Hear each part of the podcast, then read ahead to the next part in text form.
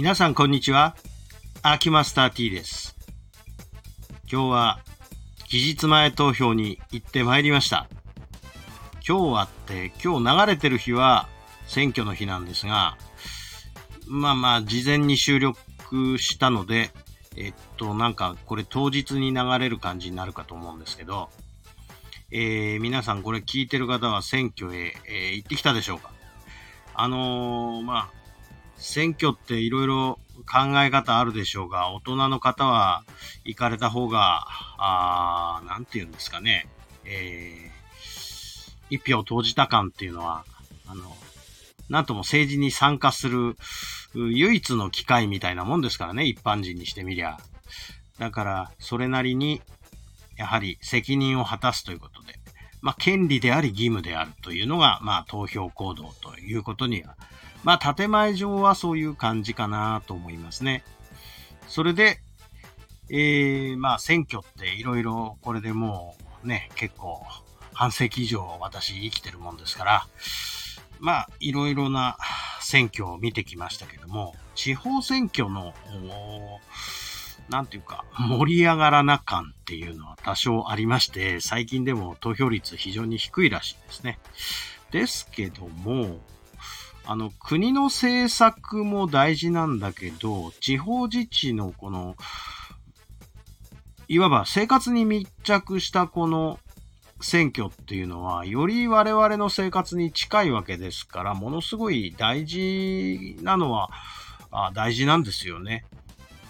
でもなんか政治のことわかんないとかですね、政治家なんて全然まあ、あの、興味ないとかね、はい。言っちゃう人は言っちゃうと思うんですが、まあその陰でなんか知らんところで勝手に決められたら怒っちゃうくせに、まあなんかね、皆さん、意外と興味がないということも最近の傾向なのかなというふうには思います。さて、えっと、一応まあ私これで、まあ少なくとも四半世紀ぐらいは選挙真面目に行って、えー棄権したことはないはずなんですが、あの、期日前投票をする機会っていうのは非常に少なかったんですけどね。えっ、と、最近では結構ね、第4日曜日が選挙っていうのが多かったかなと思うんですが、第4日曜日って私、えー定例の勉強会の方に、えーあ、これハリキューのね、勉強会の方に行く都合で、朝早くに行って、えーっと、まあ、選挙結果を見るっていうようなあ感じがずっとありました。だから、まあ、勉強会の朝早くに、とにかく選挙、投票だけ行ってきて、それから勉強会に出かけてって、で、夜飲んで帰ってくるから、夜飲んでる最中に、えー情勢をテレビで見るみたいな。ね、そんな感じでしたね。で、この、選挙に当日行くっていうのもですね、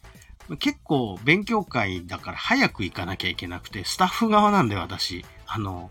参加者はゆっくりでいいんですけど、スタッフ側だから早く出てかなきゃいけないもんですから、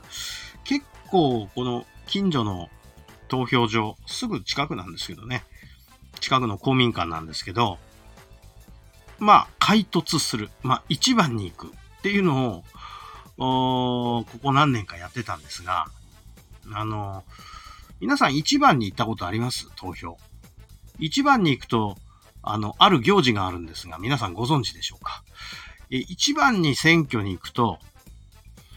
投票箱の点検っていうのがあるんですよ。で、これがね、一人じゃできないんで、1番の人と2番の人2人で、投票箱が空であるということの確認を、えー選挙管理委員の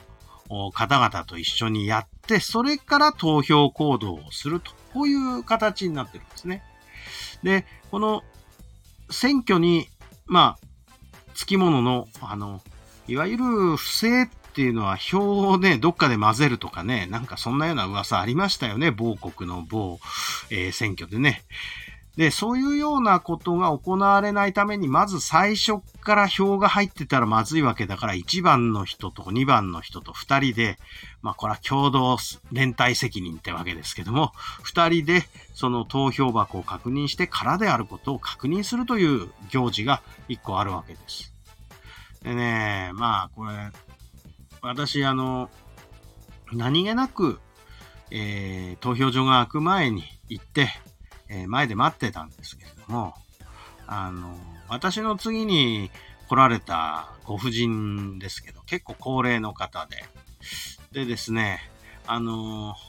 その点検を行うわけですんで、えっと、私急いでるわけですよ。急いでるのに、その2番目に来たご婦人がですね、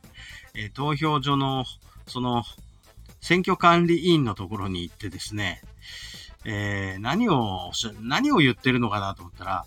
私はね、いつもね、1番に来てたんです。1番に来てたんだけど、今日に限って1番じゃなかったんですって一生懸命ね、その選挙管理員の方にね、そのことをね、ずーっと言ってて、ずーっとそのことをそこで喋ってて、俺急いでんだけど、早くしてくんないかな早く点検していきたいんだけどって思ってるのに、ずーっとそのことを繰り返し繰り返しですね、3人ぐらいのスタッフに順番にこう、そのこと喋ってんですよ、受付の時に。もう、そそんなんどうでもええやないですかって思うんですけど、まあね、あの、そう生きがいだったんでしょうね。生きがいだからそこすんげえこだわってそのことずーっと喋ってんですよ。で、まあまあ言うわけにいかないでしょ。は、もう早くしてください。私急いでんですからっていう一言がまたね、えー、火に油を注いで、またこう、私いつも一番なのになんであんた先に並んでんのみたいな、変なこと言われたら困るなと思って、じーっと耐えて待ってたんですが、うーん、それが生きがいの人もいるんですね。っていう、なんて言うんですか、新鮮な驚きでしたね。えー、で、そのことをですね、友達にちょっと話したらですね、えっ、ー、と、お前も大人げないな、それだけが生きがいの人もいるんだから、